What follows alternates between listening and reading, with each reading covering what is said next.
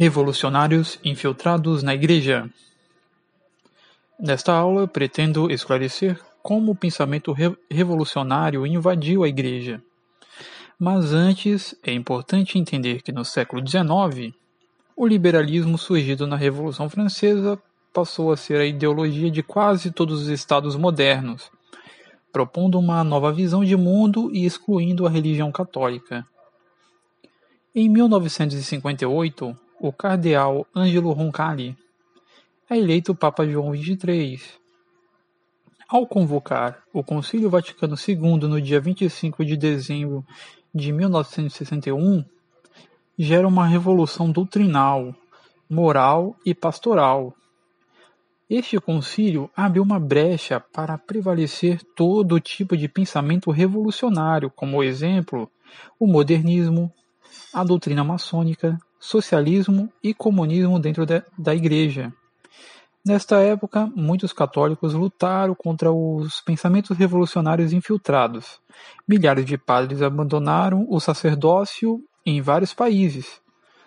Por volta de 1968, alguns seminaristas, ao perceberem que muitos padres já estavam sendo formados com as doutrinas revolucionárias, recorreram ao encontro de um bispo, seu nome é Dom Marcel Lefebvre, e estes eram os primeiros passos para a fundação de uma nova ordem religiosa que conserva os ensinamentos tradicionais católicos até os dias de hoje.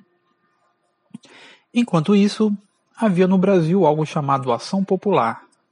Era uma organização de esquerda na Igreja Católica, composto por bispos progressistas, Dom Helder Câmara e Dom Antônio Fragoso, e os padres Francisco Lago, Alípio de Freitas, que também eram progressistas, e junto com os jovens da esquerda católica, a Juventude Operária Católica, que é o JOC, Juventude Universitária Católica, JUC, e Juventude Estudantil Católica, o JEC, que divergiam em sua forma de agir.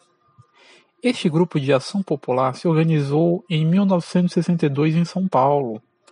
Mais tarde, em Belo Horizonte, foi aprovado um documento que alterou o nome da organização apenas para Ação Popular. Antes de 1964, já circulava o jornal Ação Popular, porta-voz das ideias do movimento revolucionário. Todos eles tiveram um papel de destaque nos atos de subversão e violência no período pós-contra-revolução de 1964.